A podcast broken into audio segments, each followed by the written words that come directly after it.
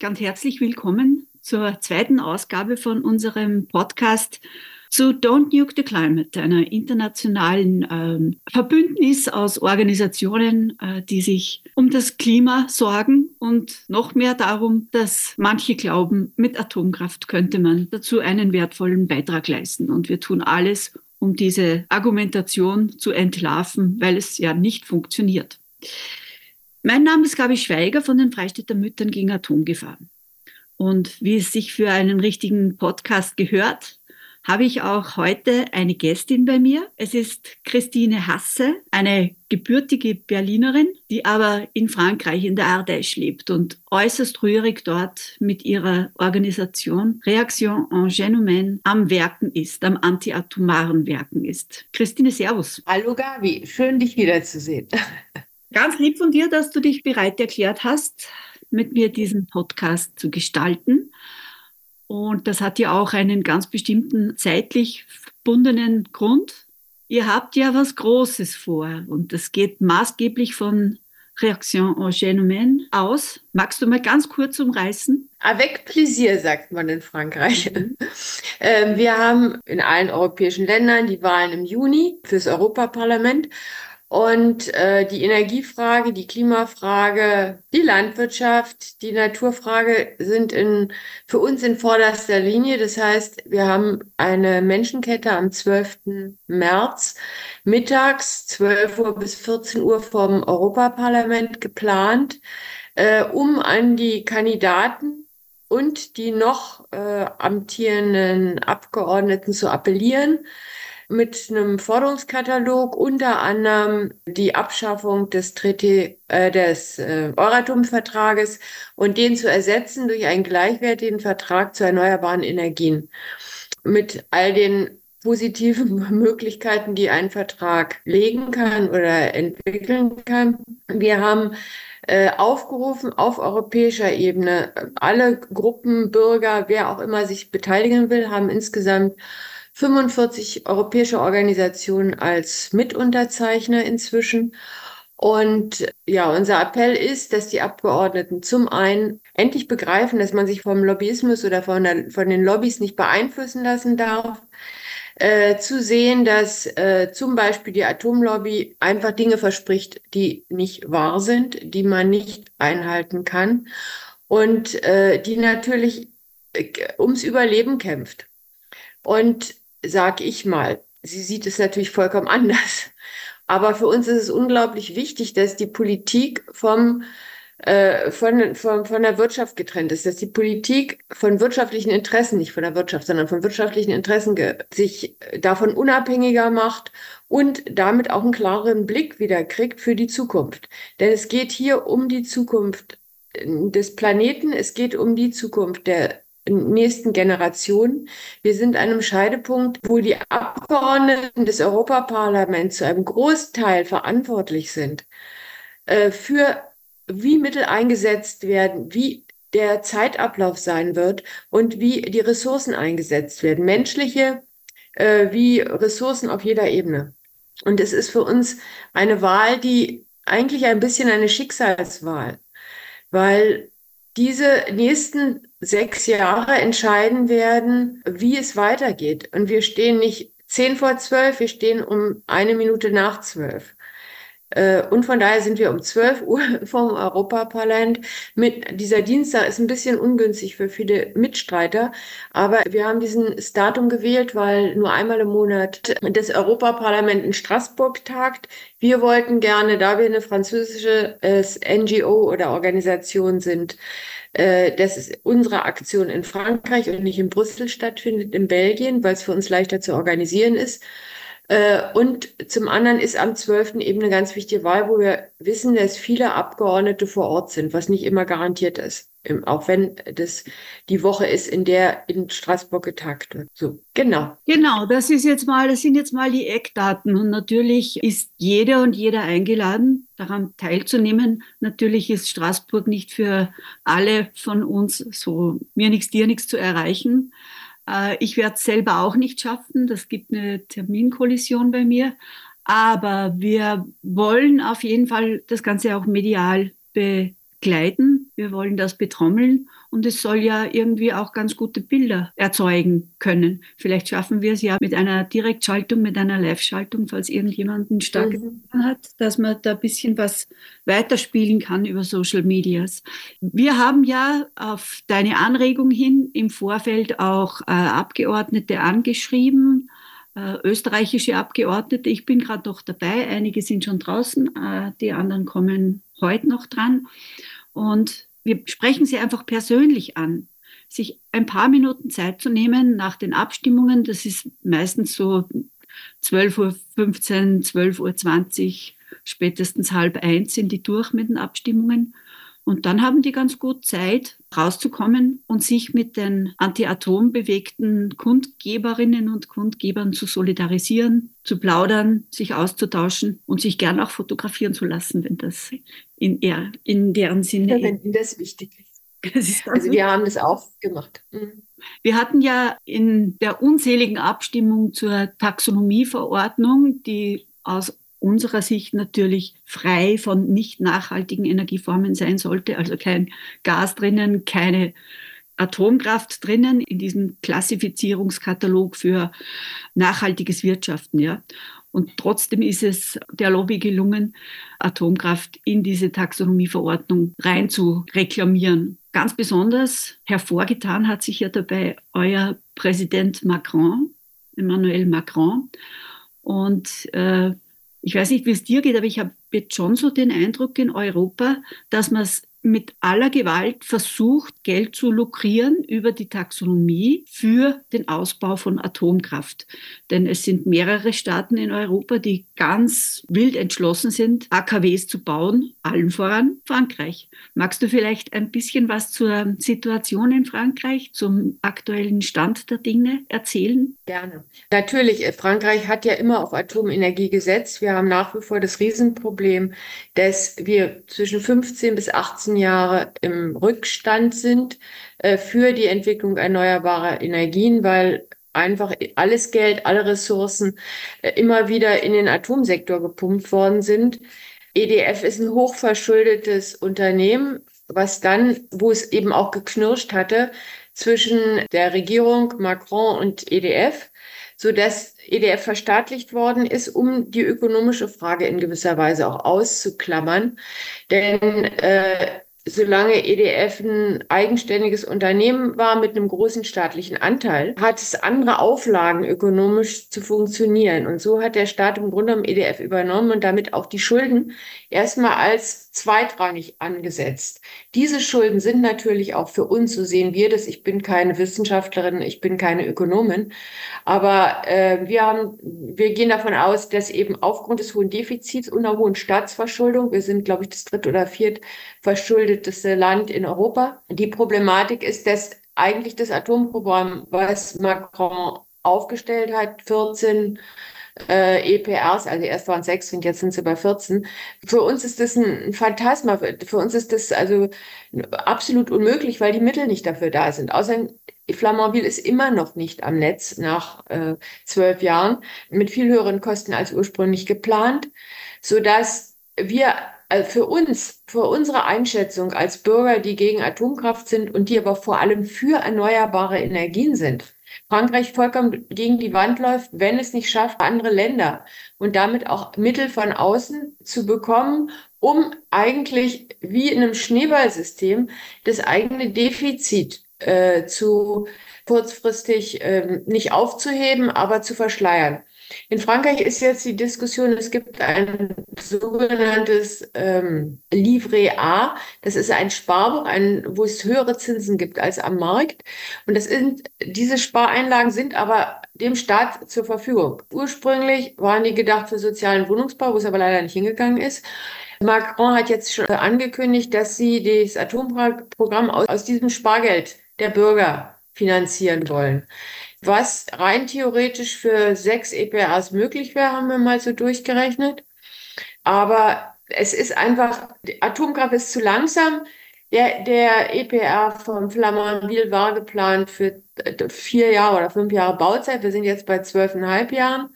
Äh, das heißt, wenn wir uns die Klimaentwicklung angucken, wenn wir uns die Bedürfnisse angucken, auch wirtschaftliche Bedürfnisse, dann kann es nur in eine dezentrale Energiegewinnung gehen.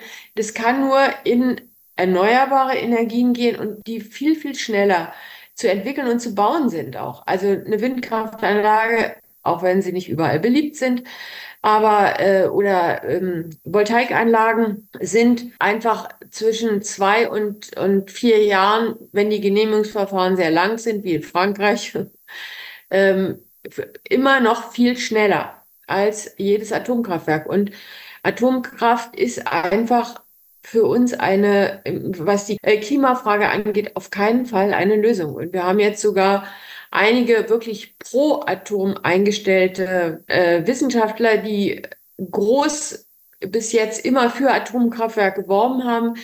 Der Markianovici, der ja vielleicht auch bekannt ist bei euch oder nicht, der war eingeladen zum, zu den Senatoren und sollte halt dort, die wollten gerne hören, dass Atomkraft die Klimalösung überhaupt ist und woraufhin er gesagt hat, Atomkraft ist gut für ihn, Atomkraftwerk, aber es ist keine Klimalösung.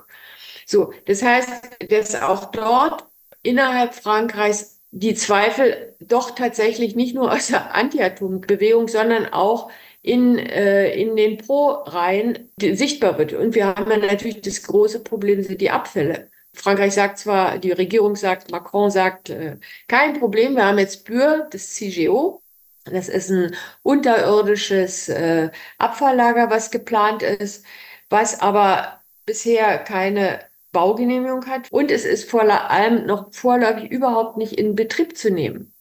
Das heißt, die sind noch in der Bau, die sind in der Bau- und Versuchsphase. Und die Versuche, die sie machen, ist mit mittelradioaktivem ähm, Material. Und Geplant ist das Ganze aber nicht für mittel- oder schwach aktiv, sondern nur für hochaktiv.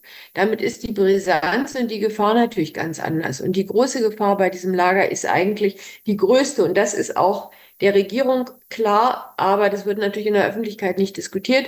Die größte Gefahr ist die Brandgefahr, weil die, diese hochradioaktiven Abfälle werden eingeschweißt in eine Glas-Stahlkonstruktion. Äh, und soll, werden dann, so ist es geplant in Bühr, äh, tief, tief unter der Erde gestapelt und sind damit dann nicht mehr zugänglich. Das heißt, es sind nur noch Roboter dort und es ist eine Belüftungsanlage drin. Aber es ist nicht geplant, dass diese Abfälle oder diese Abfallformation oder diese Behälter jemals wieder bewegt werden. Was natürlich für kommende Generationen vollkommen irre ist. Also zum einen sieht man es nicht. Zum anderen, wenn es dort unten Brand gibt, dann gibt es eine Ablüftungsanlage, dann äh, über Explosion kann das Ganze hochkommen und das ist nicht eine Fantasie einer Atomgegnerin, die ein bisschen hysterisch ist, sondern es ist tatsächlich etwas, was äh, ob von Greenpeace, ob von Wissenschaftlern, die in, an den Gutachten beteiligt sind, immer wieder als das große Fragezeichen neben anderen Fragen gestellt wird. Aber es ist ein ganz riesiges Fragezeichen. Ja, es sind also physikalische Fakten, die man nicht wegdiskutieren kann oder äh, verschweigen kann. Ist auch ganz wichtig, verschweigen ist ja das große Zauberwort bei der Atomkraft. Darf ich noch mal kurz zu EDF zurückkommen? Der wurde, wie du sagst, äh, verstaatlicht. Das ist die Electricité de France mehrfach hochverschuldet gewesen, filetiert worden und dann wieder verstaatlicht. Und aufgrund dieser Verstaatlichung war es auch möglich, 2023 äh, Atomkraftwerke zu sanieren, die schwer geschädigt waren, wo es Korrosionen gab. Und bei uns, zumindest im deutschsprachigen Raum, rauschen zahlreiche Berichte durch die Medien, dass EDF jetzt wieder Milliarden verdienen würde mit sanierten Atomkraftwerken. Das heißt, ihr, die Steuerzahlerinnen, habt da reingebuttert und EDF verdient dran. Kann man das? Ja, nein, also so ist es nicht. Ähm, die, äh, Claudia Kempert hat gerade einen ganz guten Artikel in, der, in Deutschland in der äh, Frankfurter Rundschau gehabt dazu. Äh, die sagt, nach wie vor ist EDF hochverschuldet. Äh, und äh, diese, dieses ging um die Korrosion im äh, Sicherheits, ähm, in dem Sicherheitskreislauf.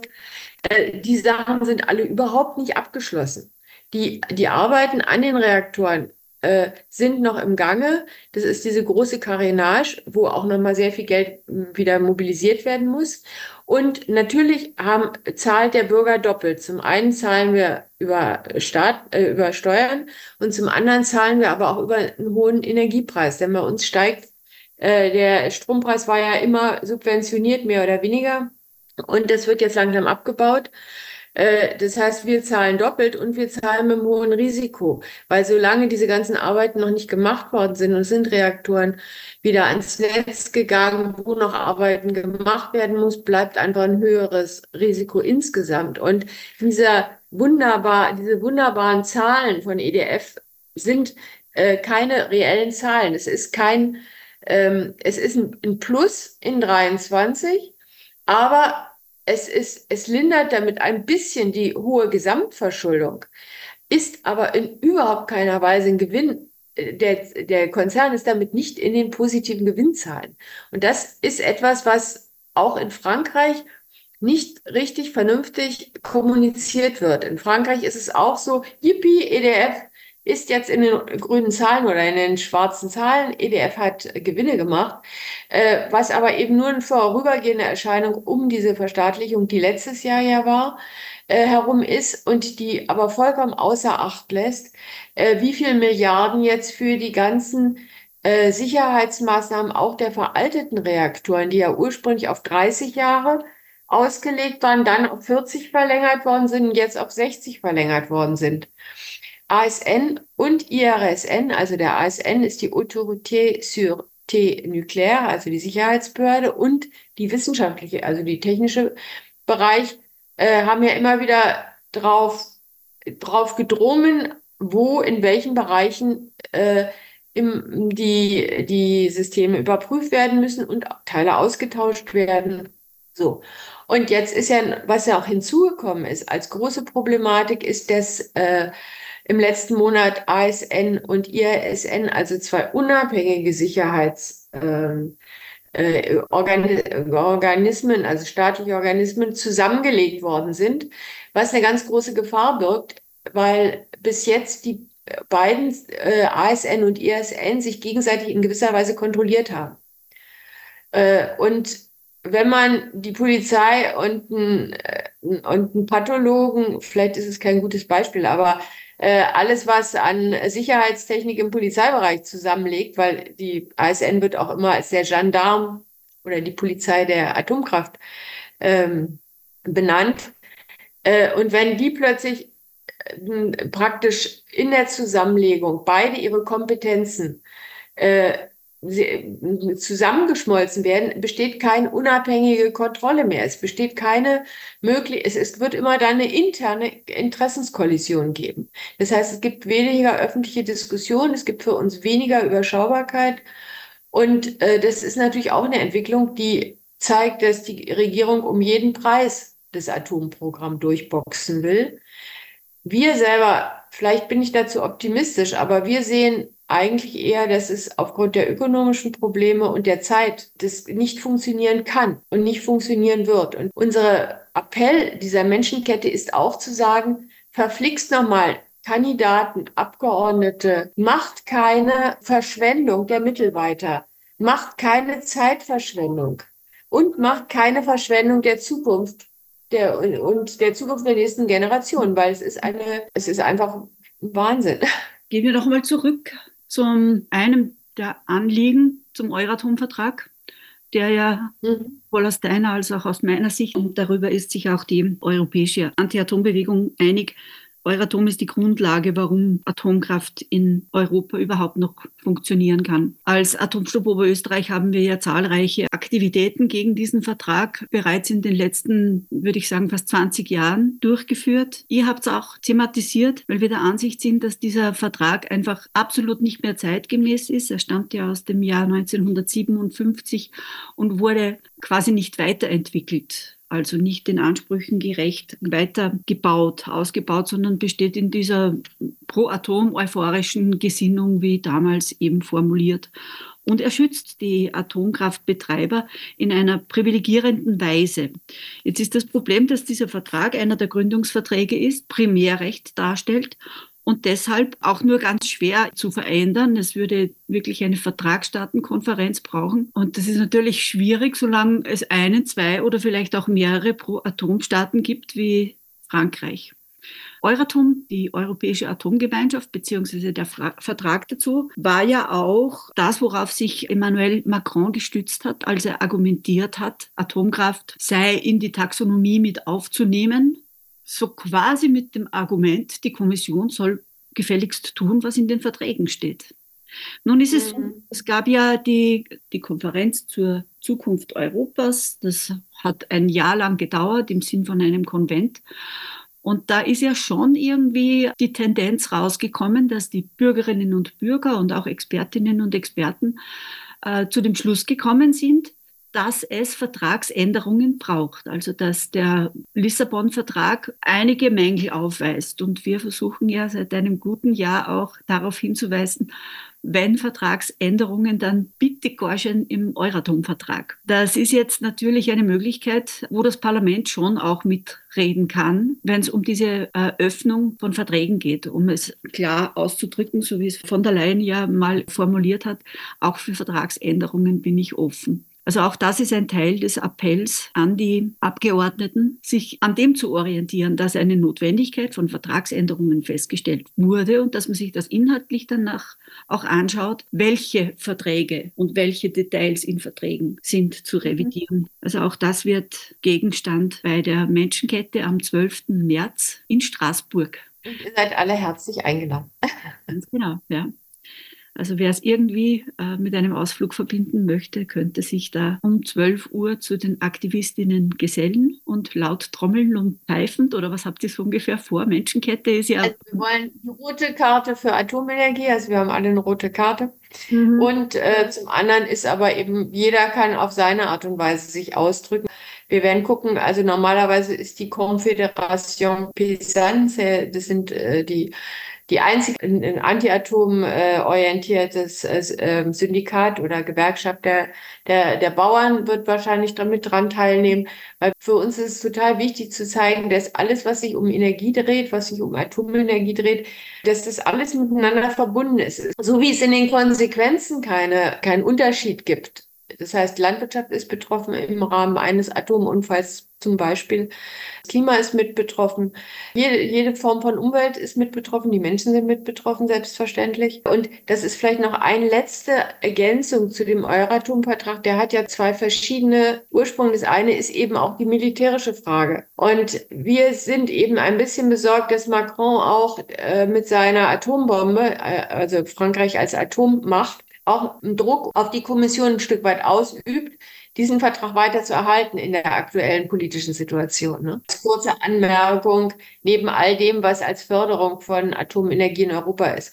Aber die Frage muss man sich natürlich auch stellen, wenn Länder wie Tschechien, Polen, äh, Schweden Atomkraftwerke bauen wollen und die Energiekonzerne ganz klar sagen, aber mit wem wollen Sie die denn bauen? Wir sind nicht interessiert daran.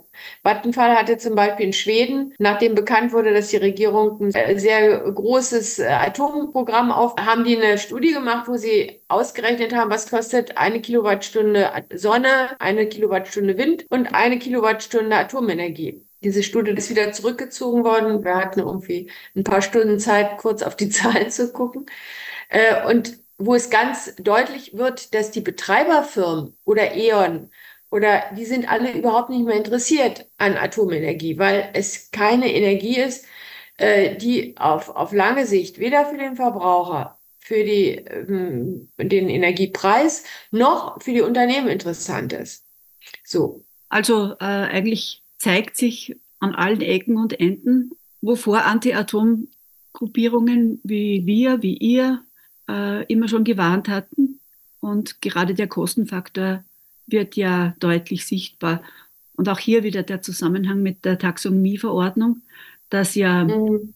wenn man jetzt das Beispiel Tschechien hernimmt, äh, wenn ich das rekapituliere, gibt es seit etwa 20 Jahren immer wieder die Ansage, es gibt einen neuen Block in Temelin, es wird zugebaut, es werden Reaktoren gebaut und immer mhm ist es am Geld gescheitert. Und die Taxonomie hat das, glaube ich, jetzt schon auch wieder beflügelt. Also mit aller Dreistigkeit hier irgendwie an Investorinnen zu gelangen. Und da hast du ja jetzt schon ganz richtig ausgeführt, das ist auch eine Aufgabe, auf die wir uns sehr konzentrieren müssen, die Wirtschaftlichkeit von Atomkraft transparent zu machen. Äh, Christine, du hast jetzt noch ein ganz wichtiges Detail ins Feld geführt, nämlich mit dem Stichwort Russland, dass wir ja, wenn, äh, wenn man sich anschaut, wo kommt denn hauptsächlich der Brennstoff her für die europäischen Atomkraftwerke, dann ist das äh, zu einem riesigen Teil Russland und eventuell noch Kasachstan, also eher Verbündete von mhm. Russland. Und dennoch wird argumentiert, wenn, wenn Atomkraft äh, in, ausgebaut wird in Europa, dann werden wir unabhängig von Russland. Was denkst du, warum solche Lügen funktionieren können? Kannst du. Äh, weil die Information äh, Inform Information, äh, weil die Informationen halt nicht auf das Gesamte äh, nicht herausgegeben werden, die ein gesamtes Bild ergeben, sondern es wird immer nur ein Teil gesehen. Es wird das Atomkraftwerk gesehen, es wird äh, der Abfall vielleicht noch gesehen, es wird äh, vielleicht die Unfallgefahr gesehen, aber es wird eigentlich nicht überlegt oder die Informationskette vom vom Bau eines Atomkraftwerks, von Beton, von all dem, den Transporten, was alles in die Klimabilanz mit rein muss, über Uraniumgewinnung. Und es ist ja nicht nur äh, die, äh, die Uraniumminen, es ist ja auch die Wiederaufbereitung, die mit Rosatom, wo Frankreich mit Rosatom zusammenarbeitet, Rosatom versucht ja in Lingen gerade in Deutschland, ich weiß nicht, ob das jetzt schon der, der, der Einstieg gelaufen ist oder nicht, was ja auch ein Riesenskandal ist im Rahmen der europäischen Sanktionen, das aber als wie ausgeschlossen der Atomsektor nicht mit in die Sanktionen reingefallen ist. Ne? Dazu haben wir ja im ersten äh, Podcast äh, ein bisschen nähere Betrachtungen äh, gemacht, und zwar mit äh, Angelika Klausen von den IPBNW, von den mhm Ärztinnen und Ärzten ah, ja. zur Verhütung eines Atomkrieges. Und die hat da schon einiges an Insights gebracht. Ihr könnt diesen Podcast natürlich abgreifen über Spotify zum Beispiel, andere Podcast-Dienste und selbstverständlich übers Archiv des Freien Radio Freistadt, denn hier ist eigentlich die Homebase dieses Podcasts. Und da ist auch alles bestens archiviert. Also wer da neugierig ist, was es mit der Sache mit Lingen, mit der Kooperation zwischen Rosatom und, und EDF zu tun hat, der kann sich dort noch ein Bild machen. Christine, jetzt noch etwas, was du ja immer wieder betonst, äh, dass auch die Landwirte durchaus, du bist ja selber Landwirtin, also du weißt, wovon du sprichst, dass auch die Landwirte irritiert sind, was Atomkraft betrifft. Zu gutem Recht. Da gibt es ja ein mächtiges Problem, nämlich mit Wasser, mit dem Kühlelement, das Atomkraftwerke in Frankreich zu einem großen Teil natürlich brauchen, je nach Standort.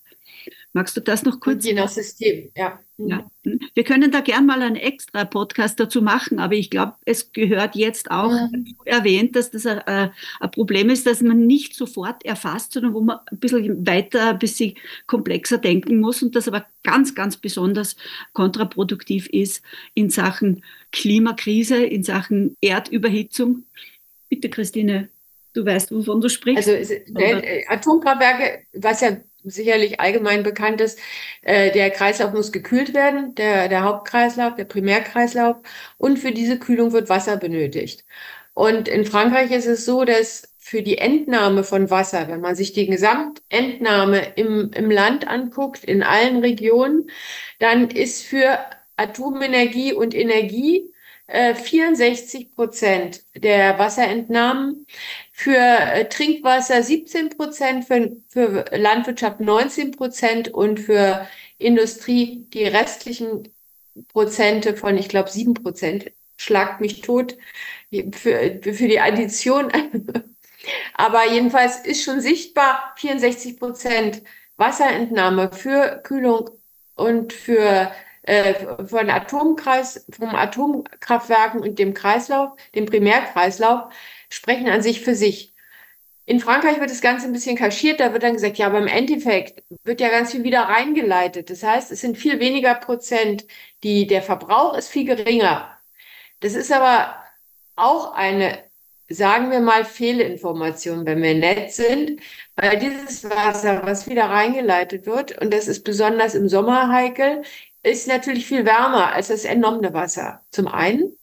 Das heißt, in Frankreich hat es Riesenprobleme schon gegeben, sowohl an der Rhone als an der Loire. Atomkraftwerke mussten abgeschaltet werden oder sind monatelang mit Sondergenehmigung gelaufen, weil vorher war es so, dass das, die Differenz durfte nicht wenn das Wasser wieder eingeleitet wird, durfte nicht mehr als drei Prozent erhöht werden, das Wasser. Inzwischen ist, das, ist die Erhöhung auf fünf Grad, äh, nicht Prozent, entschuldigt, drei Grad auf fünf. So, die, die neue Genehmigung ist, das Wasser darf um zwei Grad mehr, also auf fünf Grad erhöht werden, mhm. wenn das Wasser wieder eingeleitet wird aus dem Atomkraftwerk.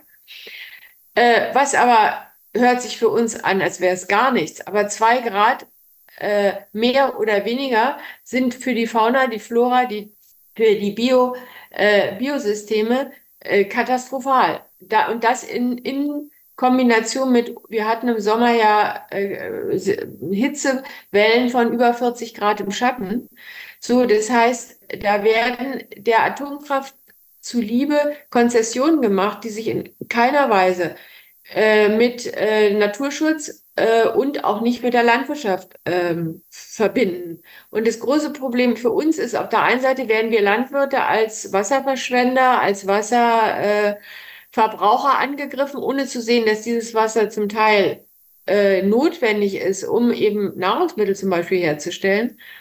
Äh, und zum anderen aber eben auch äh, gar nicht gesehen wird, dass in der Landwirtschaft, also die Landwirte, die sensibilisiert sind, und da gibt es große Programme. Also wir sind ja nicht blöd. Äh, natürlich auf, auf allen, äh, auf alle Projekte uns fokussieren, wo eine Wassereinsparung möglich ist. Das heißt durch Tröpfchenbewässerung, äh, durch äh, nicht mehr große Entnahme, zum Beispiel im Runter sind sehr viele Obst- und Weinanbaugebiete. Das heißt, die sind natürlich in Konkurrenz Konkurrenz in Anführungsstrichen mit Atomenergie oder mit Energieproduktion, weil dort auch Entnahmen aus der Rhone sind. Das heißt, das ist das zweite Problem beim Wasser, ist nicht nur die Temperaturerhöhung. Das zweite ist einfach, wenn die Flüsse zu wenig Wasser führen, was im Sommer jetzt mehrfach war, dann ist wird die Atomenergie, also die staat, staatliche Energieproduktion über alle anderen Interessenten gesetzt und zum gleichzeitig sind ähm, Wasserstaubecken, die eigentlich in Zeiten, wo kein Wassermangel herrscht, für die Trinkwasserversorgung wichtig sind, aber die sind auch in Wassermangelzeiten wichtig für die Trinkwasserversorgung. Auch die werden prioritär, können die eingeleitet werden in die Rhone, um die, die Atomkraftwerke am Laufen zu halten. Und wenn man sich ansieht, dass wir im Grunde genommen in hier in, ich weiß nicht, wie es bei euch genau ist, aber in Frankreich gehen wir davon aus, dass wir bereits bei einer zwei, bei uns in der Gegend eine Temperaturerhöhung, eine jährliche Temperaturerhöhung von zwei Grad haben. Also viel mehr als äh, ursprünglich angenommen oder viel schneller als angenommen worden ist. Und damit ist eben die Atomenergie plötzlich zu einem Konkurrenten auch für uns als Landwirte für die Nahrungsmittelproduktion geworden um das jetzt mal ganz platt und vereinfacht zu sagen. Es ist etwas komplizierter, aber ähm, Wasser ist für alle, Wasser ist das Gold von heute und morgen und Wasser ist ein, eine essentielle Grundlage für Lebensmittelproduktion, für Leben, für, für, für Überleben von Mensch, Tier und Pflanzen.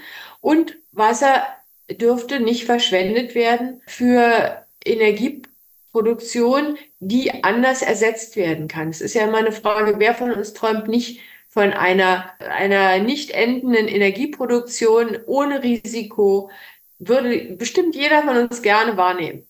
Aber erstens haben wir hier Risiko und es sind andere Möglichkeiten vorhanden und es steht in Konkurrenz zu diesen dezentralen anderen Produktionsmöglichkeiten wie Sonnenenergie, Windenergie und auch Wasserenergie. Mhm. Und das Zweite ist, was noch vielleicht wichtig ist, dieses Wasser, was wieder eingeleitet wird in die Flüsse, ist kein sauberes Wasser.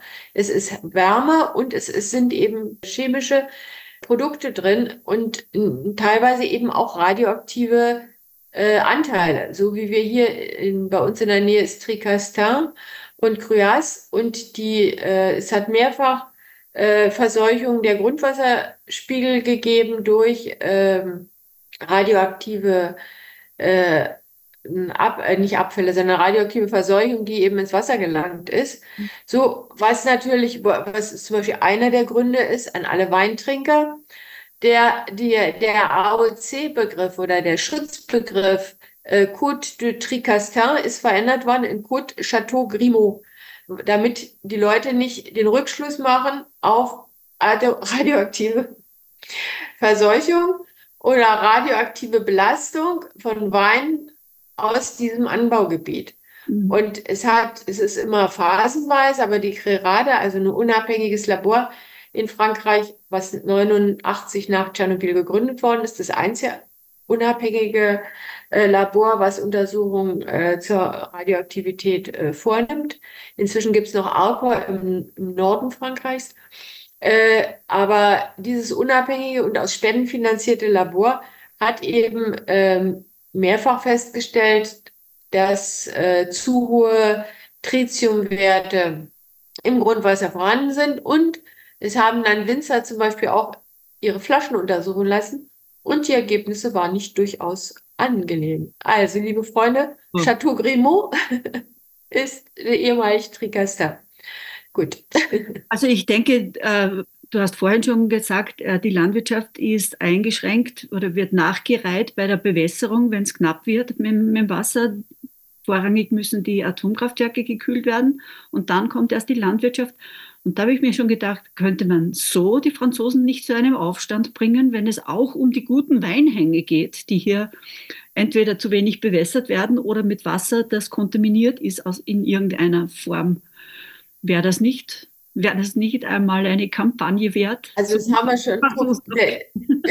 Also der, das Problem ist einfach, Frankreich ist ein Land, also ich, ich lebe und arbeite hier, ne? Und ich habe eben auch, also ich halte nicht mit meiner Einschätzung hinter, hinterm Berg äh, zur Atomenergie, äh, aber es ist schon verblüffend, wie das ein vollkommen abgeschalteter Bereich ist, scheinbar. Also die, die, ähm, diese Indoktrinierung seit den 60er, 70er Jahren, seit Atomkraftwerke geschaffen worden sind, zu sagen, Atomkraft ist sauber und sicher. Schulklassen, die im Alter, Kinder, die im Alter von neun, zehn Jahren in Atomkraftwerke geführt werden, um ihnen zu zeigen, wie sauber alles ist. Wenn man die fragt, was war denn das Spannendste? Das war nicht die Technik, sondern das Spannendste war erstmal, die hatten alle weiße Kittel und es war echt wie im Krankenhaus. Mhm. So, was die Kinder dort ausdrücken, ist für mich etwas, was sich so im Blut des Franzosen ist. Das ist die eine Sache. Also dieses Vertrauen in etwas, wo sie immer nur gehört haben, es ist sauber, es ist, es ist nicht gefährlich, es ist toll. Und wir haben ja auch hier in der Presse, das Problem ist ja auch ein sprachliches, Frank die meisten Franzosen sprechen Deutsch natürlich sowieso nicht. Englisch kommt, aber es gibt eine Sprachbarriere. Das heißt, was unser, unsere äh, Organisation versucht oder unsere Bürgerinitiative versucht, ist zum Beispiel auch Texte zu übersetzen aus dem Englischen, aus dem Deutschen, um einfach mehr Informationsvielfalt zu bringen. Mhm. Das ist der eine Punkt. Der andere Punkt ist der, wenn man sich die Bauern anguckt, bei den ganzen Bauernprotesten, die wir hatten, die beiden großen Gewerkschaften sind rechts. Die sind ganz rechts der, der, ähm, der, die größte, die, die FSNEA, die auch die meisten Mitglieder haben, die auch etwas überrascht waren von den Protesten, dann schnell noch aufgesprungen sind, es übernommen haben, ist regierungstreu. Das heißt, die haben auch äh, jetzt versucht, die Bauern wieder zu beruhigen, zu sagen, wir haben ja unseren jährlichen ähm, Salon de l'Agriculture. Das ist ein großes Highlight für die Regierung normalerweise und für die Bürger und für die Landwirte. Und es wurde händeringend versucht, die Proteste zu beruhigen, um nicht ähm, eine Gefahr für diesen Salon oder für die Politiker, die diesen Salon besuchen wollen, wie zum Beispiel der Präsident, äh, ähm, die, zu dezimieren. Ist leider, ist nicht, hat nicht geklappt. Also alles, was sie an äh, was, der, was die beiden großen Gewerkschaften ausgehandelt hatten, wie Weiterführung der Dieselsubvention, äh, die, die ganzen Attacken gegen Europa, was ja auch in allen europäischen Ländern eine gute Strategie der rechten Parteien und der Rechten ist, äh, hat hier äh, wie Mercosur zum Beispiel, ne? also wo das, äh, also auch ein Europa, Europa-Abkommen, eine Europakonvention, oder einen Europavertrag. Ähm, es wird alles dann auf Europa geschoben oder auf irgendwelche anderen Sachen. Und diese großen Parteien, und dann gibt es noch die jungen Agrikulteur, die sind gar nicht jung. Die, äh, diese Organisation ist auch eine ganz rechte Organisation. Die haben sie einfach ein bisschen später gegründet. Die sind auch um die 50, 60 inzwischen. Ähm, und die haben es geschafft, wirklich komplett die, wie soll ich das sagen, ähm, den Markt, den Protestmarkt zu besetzen. Mhm. Nur, dass die Bauern jetzt nicht so richtig mitmachen. Im Moment sind wieder Proteste im Gange. Äh, der, der Salon hat, ist eröffnet worden, gestern, glaube ich, oder wird heute eröffnet. Und ähm, der Präsident des größten Bauernverbandes musste sagen, es ist besser, wenn Politiker nicht zum, äh, zu dem Salon erscheinen, weil es für die Sicherheit vielleicht nicht garantiert werden kann. So, äh, das hat ja Zähne Knirschen gesagt, weil er eigentlich der ist, der ein- und ausgeht im Elysée. Diese beiden Bauernverbände sind unter anderem wie auch die wir haben ja hier auch mit den Jägern, mit der, mit der Yachtgesellschaft Riesenprobleme, die eben auch eine unglaubliche Macht im französischen Staat haben.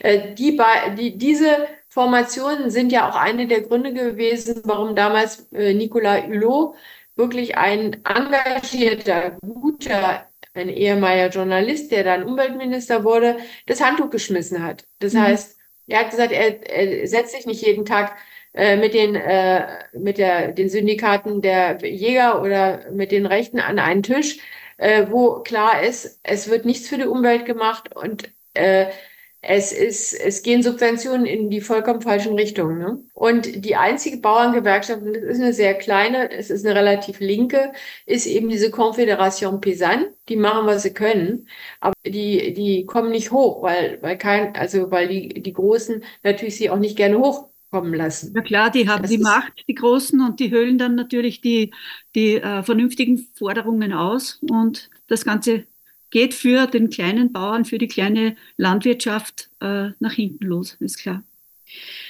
Christine, hast du noch irgendetwas, das du loswerden möchtest? Ja, wir freuen uns, wenn ihr nach Straßburg kommt, auch vielleicht mit einem kleinen Urlaub im Elsass verbunden. Wir haben unsere, äh, unsere Website, auf unserer Website findet ihr die, die Informationen, auch die praktischen Informationen. Das ist Chain Humain, also C-H-A-I-N-E. Ähm, und dann Humain, also wie Human, H-U-M-A-I-N-E fr. Dort findet ihr die Informationen und auf Facebook, auf unserer Seite Reaction Enchaînement, findet ihr auch aktuelle Informationen. Dort ist auch ein Evenement gemacht worden, sodass ihr euch auch eintragen könnt, wenn ihr kommen wollt. Und ansonsten, ja, hoffen wir einfach auf eure Unterstützung. Und wir hoffen vor allem, dass wir von den Abgeordneten gehört werden und die einfach begreifen, dass die Zeiten sich geändert haben dass wir ein anderes Tempo brauchen, dass wir einen klaren Blick brauchen und dass die persönlichen Interessen, auch die nationalen Interessen, insgesamt keinen Vorrang haben können und dürfen. Denn Europa ist schon winzig, wenn man es mit Russland vergleicht, wenn man es mit China vergleicht, wenn man es mit den USA vergleicht. Und was ist denn dann ein Frankreich? Ein Frankreich ist ein kleiner Klecks auf der Landkarte. Mhm. Habt ihr schon Rückmeldungen von Abgeordneten? Ja, ja, ja, wir haben einige, ist hauptsächlich die Grünen, dann Frank und Linken auch etwas. Es sind sicherlich eher sozial orientierten Parteien und die Grünen. Mhm. Aber da haben wir schon persönliche Rückmeldungen und da haben wir auch die Zusage, dass sie rauskommen wollen, um sich entweder einzureihen in unsere Menschenkette oder eben auch kurze Statements abzugeben, weil wir ausnahmsweise eben eine offene Rednerliste machen. Es ist auch für ein Statement Platz. Das ist gut. Und es wird auch noch mediale Begleitung geben